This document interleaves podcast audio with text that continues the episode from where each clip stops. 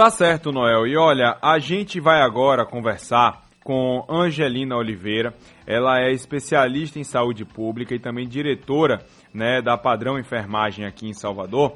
E eu quero conversar com ela sobre esses cuidados, principalmente com os idosos, durante as festas de fim de ano em meio a essa pandemia.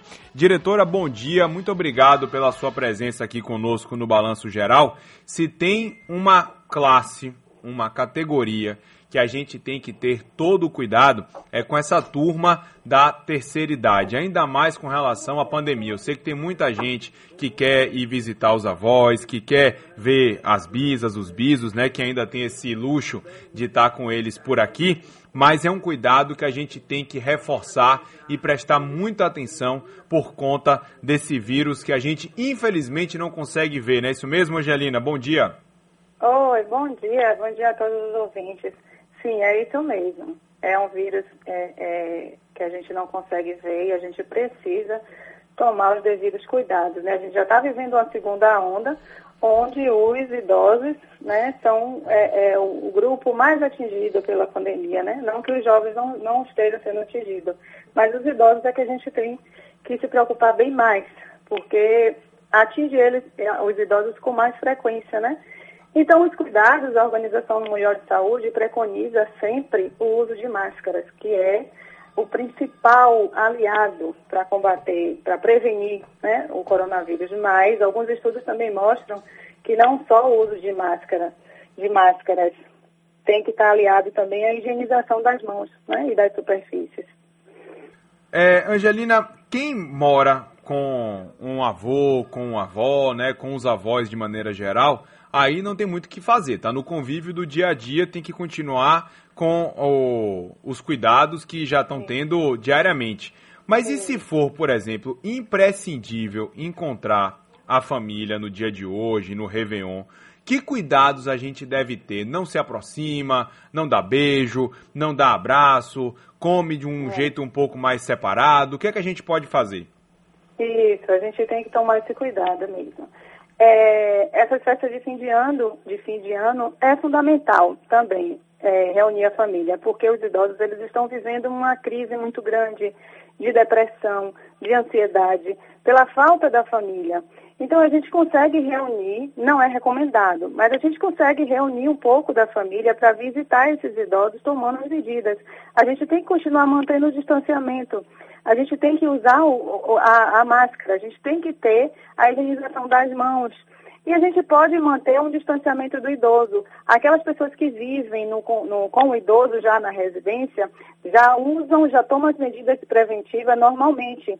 Aqueles que vêm de fora, os visitantes que vêm de fora, o familiar que vem de fora para visitar o idoso nesse período de fim de ano, a gente tem que ter um olhar mais atento para ao se aproximar do idoso, evitar se aproximar muito e quando se aproximar, manter um certo distanciamento, mas contanto que seja aquela, aquela aproximação calorosa, carinhosa, mesmo na fala, não precisa tocar, não precisa ficar muito perto. A gente pode fazer uma ceia de Natal com o idoso a gente pode tomar essa, essa, essa precaução. Não, quando retirar a máscara para se alimentar, a gente mantém um distanciamento do idoso. Depois a gente continua usando a máscara. Ao entrar na casa, tomar as medidas de higiene antes de entrar na casa. Então, todos esses fatores a gente pode utilizar e fazer e agradar o idoso nesse período, né? Já que a gente está há tanto tempo, eles estão há tanto tempo, são nove meses, eles estão isolados, sem esse contato com a família. Então, hoje, agora, é um momento raro, um momento único, é, depois de tanto tempo, que a gente pode sim se aproximar dele, mas tomando as medidas é, preconizadas, né? Para não, a gente não ter um, um, uma disseminação maior, não afetar o idoso também, né? Angelina, Angelina, um forte abraço, bom dia, tudo bem? Bom dia, tudo bem. Pronto. É, esse tipo de procedimento esse tipo de orientação que você está passando, é bom que todos tenham na mente que ela serve não só para, por exemplo, o idoso que a gente tem em casa, mas também para aqueles que estão nos abrigos. Isso, nos abrigos também.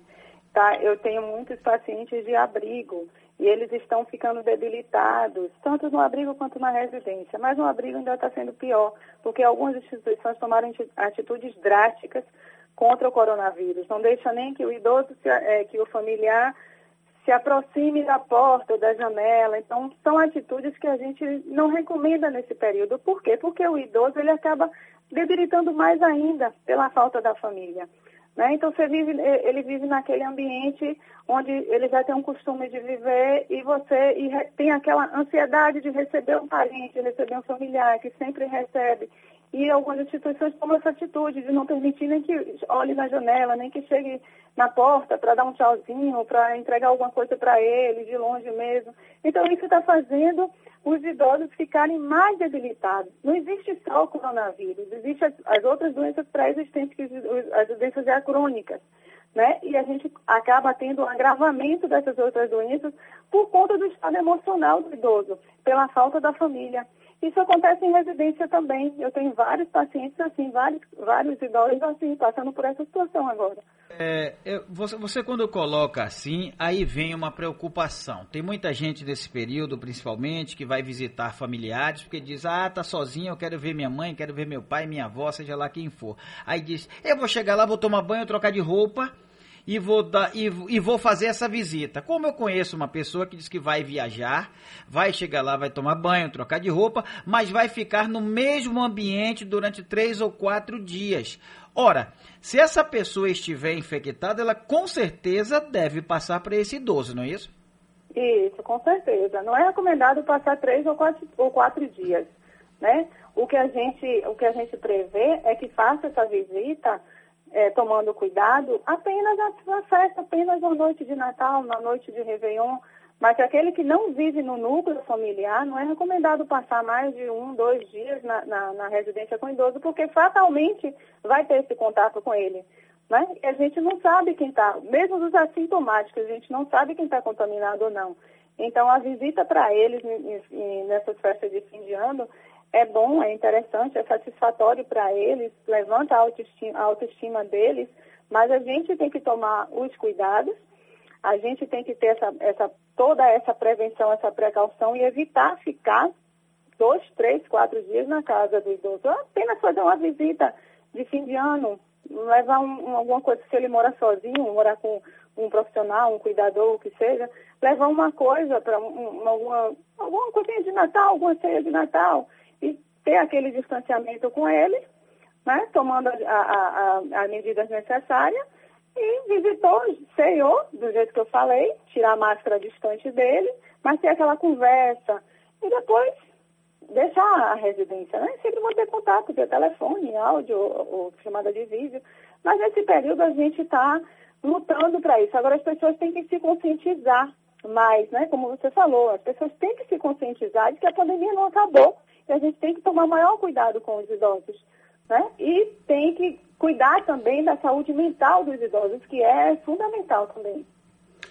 Perfeito, Angelina. Muito obrigado, viu, pela entrevista aqui com a gente no Balanço Geral. Um feliz Natal e boas festas para você no final do ano e, claro, reforçando os cuidados, viu, Angelina?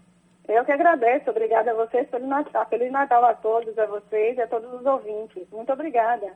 Tá aí, gente. A gente conversou com Angelina Oliveira, ela é especialista em saúde pública, falando sobre os cuidados que a gente tem que ter, principalmente com os nossos idosos nesse final de ano. Não deixe de ligar, não deixe de mandar um vídeo, até porque esse negócio, ah, mas não sabe operar um smartphone. Não, sabe sim, o vídeo chega, Verdade. ensina com, com, com, ensina direitinho que todos eles conseguem aprender, você consegue se falar. Se não tiver jeito, tiver que encontrar, mantenha aquele distanciamento seguro, cada um numa ponta da mesa. É um Natal que vai ser muito diferente, mas que seja diferente, mas que seja com muita paz, com muita saúde e com muita prevenção também.